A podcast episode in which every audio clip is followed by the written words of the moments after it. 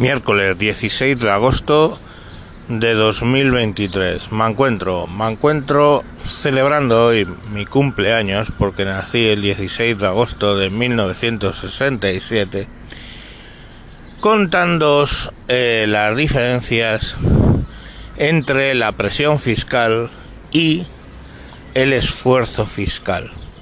Fijaros que son dos conceptos eh, importantes que sirven para comparar los países. Fijaros, la presión fiscal. La presión fiscal es cuánto del dinero público recibe de impuestos el país. ¿Cómo se calcula? Pues el total de impuestos del país entre el total del PIB. Es tan fácil como eso. Entonces eso dice qué volumen eh, frente al PIB estamos sacando en impuestos. El PIB es eh, el Producto Interior Bruto, ¿vale? Lo que el país, lo que el país produce versus los impuestos que paga para producirlos. En España, en el 2021, que son los datos que he encontrado, eh, la presión fiscal era del 38,8, ¿vale? En Alemania, dices, coño, Alemania, pues era el 42, algo, no me acuerdo. Entonces dices, coño, pues dos puntos de presión fiscal. Alemania paga más impuestos que España, claro. Y Francia también. España estaría más o menos a la altura de la media europea en presión fiscal. Pero tíos, la presión fiscal no sirve para nada en realidad. Es, ¿a mí qué más me da? El Producto Interior Bruto de mi país los, comparado con los impuestos que recauda. Pues es un dato que a las personas, individuos, tiene poca significación. Podemos comparar entonces que sí, que Alemania paga más impuestos que, que España. Pues obvio, lo sabemos. Finlandia paga muchos más impuestos que, que España. Obvio, también lo sé. Fijaros, Francia pagan un 47%, o sea, tienen un 47% de presión fiscal, casi el 50% del Producto Interior Bruto en comparación con los impuestos. Un 47%. Y dirías, joder, Francia, joder, Alemania, ¿cómo están de mierda comparados con España? Pues no, porque la presión fiscal no es comparable y no tiene, no representa lo que al individuo le supone pagar impuestos.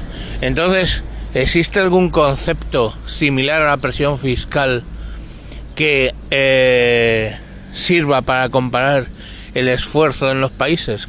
Claro, se llama esfuerzo fiscal. El esfuerzo fiscal, resumiéndolo mucho, es lo que le cuesta a cada español comparado con lo que le cuesta a cada alemán, francés, etcétera, pagar esos impuestos. Y eso sí que tiene significación.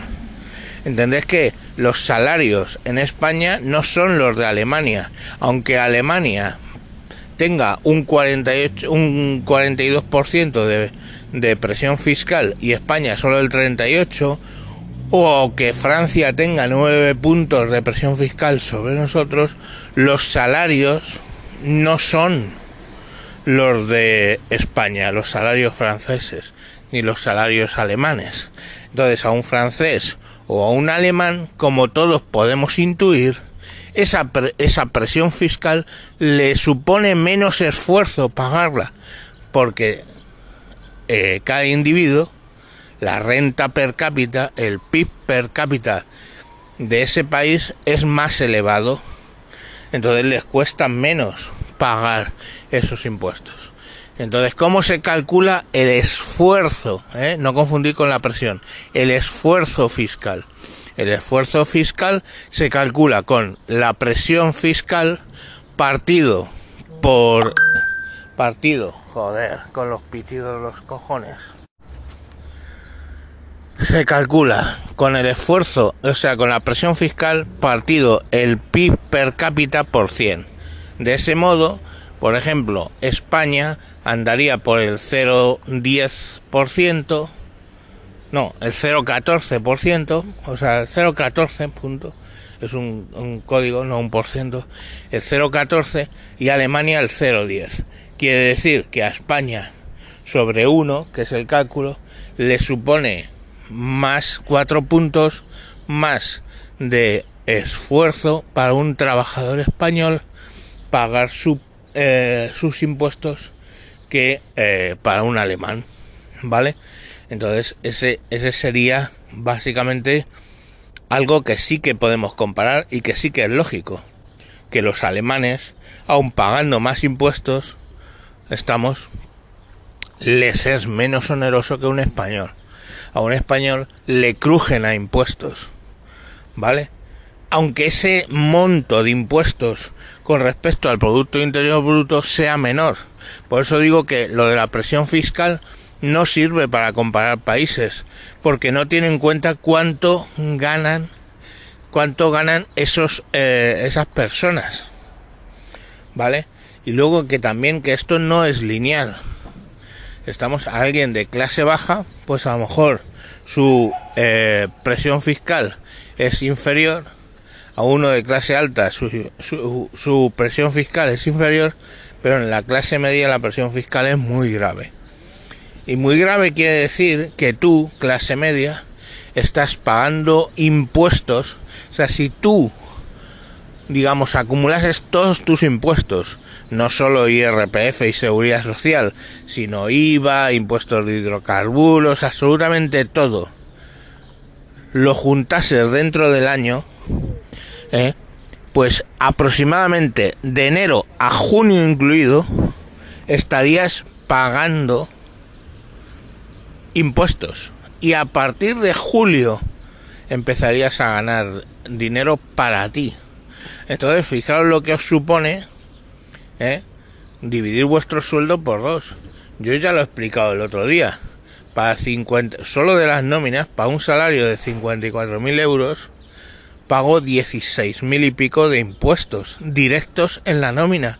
Pero claro, 16.000, dice, bueno, te quedan 38.000. Sí, sí, pero esos 38.000 yo gasto gasolina y pago el impuesto de hidrocarburos, pago eh, la luz con sus impuestos, pago el agua con sus impuestos, pago lo que sea con su IVA.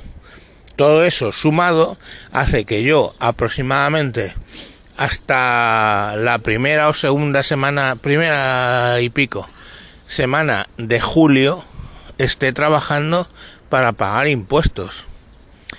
Pues eso es lo que trata de reflejar el esfuerzo fiscal.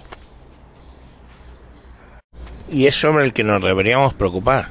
Entonces, por ejemplo, si nos fijamos en esfuerzo fiscal, los españoles pagan un 53% más, o sea, perdona, tienen un esfuerzo fiscal un 53% mayor que la media europea.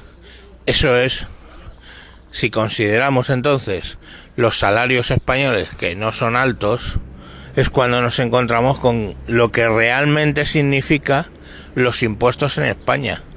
Estamos, que nos están absolutamente crujiendo. O sea, como un país que no es que tengamos un, país de camareros pueda básicamente eh, tener esa, ese esfuerzo fiscal es un 53% mayor a la media europea.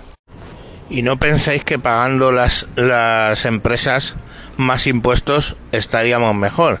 Fijaros que España, el 32% de toda esa imposición sale de las empresas, frente a una media europea del 23%. O sea, tenemos nueve puntos por encima de presión fiscal sobre las empresas que, eh, que, el, que la media europea. Entonces es que pagamos más impuestos como personas pagamos más impuestos como empresas porque las empresas españolas son las que mayor cantidad de impuestos pagan en Europa, lo repito, las empresas españolas son las que más impuestos pagan de toda la Unión Europea ¿eh? y eh, pues bueno, fijaros cómo está el país, ¿no? Entonces, ¿sirven para algo esos impuestos o no? Pues no lo sabemos. Pero ya dejémonos por parte de la izquierda hacer demagogias con que vamos a hacer el impuesto a las empresas, que van a pagar los ricos y toda esa mierda, porque esa mierda ya la están pagando. ¿Vale? Estamos nueve puntos por encima de, de la media europea de lo que pagan las empresas españolas, que repito, son las que más impuestos pagan de toda la Unión Europea. Entonces, bueno, pues ya sabéis un poquito quién paga la, la fiesta de gasto del gobierno Frankenstein 1.0 y quién lamentablemente va a pagar la fiesta de gasto del Frankenstein 2.0. Que, vale, ¿esto lo oísteis en alguna parte de la campaña electoral? No, ¿verdad? Pues ya sabéis, eh, lo que salía en la campaña electoral era que si, que si los fluidos cisgéneros se iban a quedar sin subvención, o que sin derechos, o que, que te vote chapote. Pero la cuestión de la presión fiscal y el esfuerzo fiscal, de eso no se habla, porque de eso viven todos. O sea, si os creéis básicamente que por mucho que, que hubiese ganado en las elecciones el PP, hubiera habido una rebaja significativa del esfuerzo fiscal, estáis locos. Porque la fiesta ya está montada y que sigue pagándola. Y por mucho chiringuito que desmontes, tenemos una inercia que cuesta parar. Y bueno, pues eso es lo que os quería contar. Ya os digo que en el venturoso día de, de mi cumpleaños. Adiós.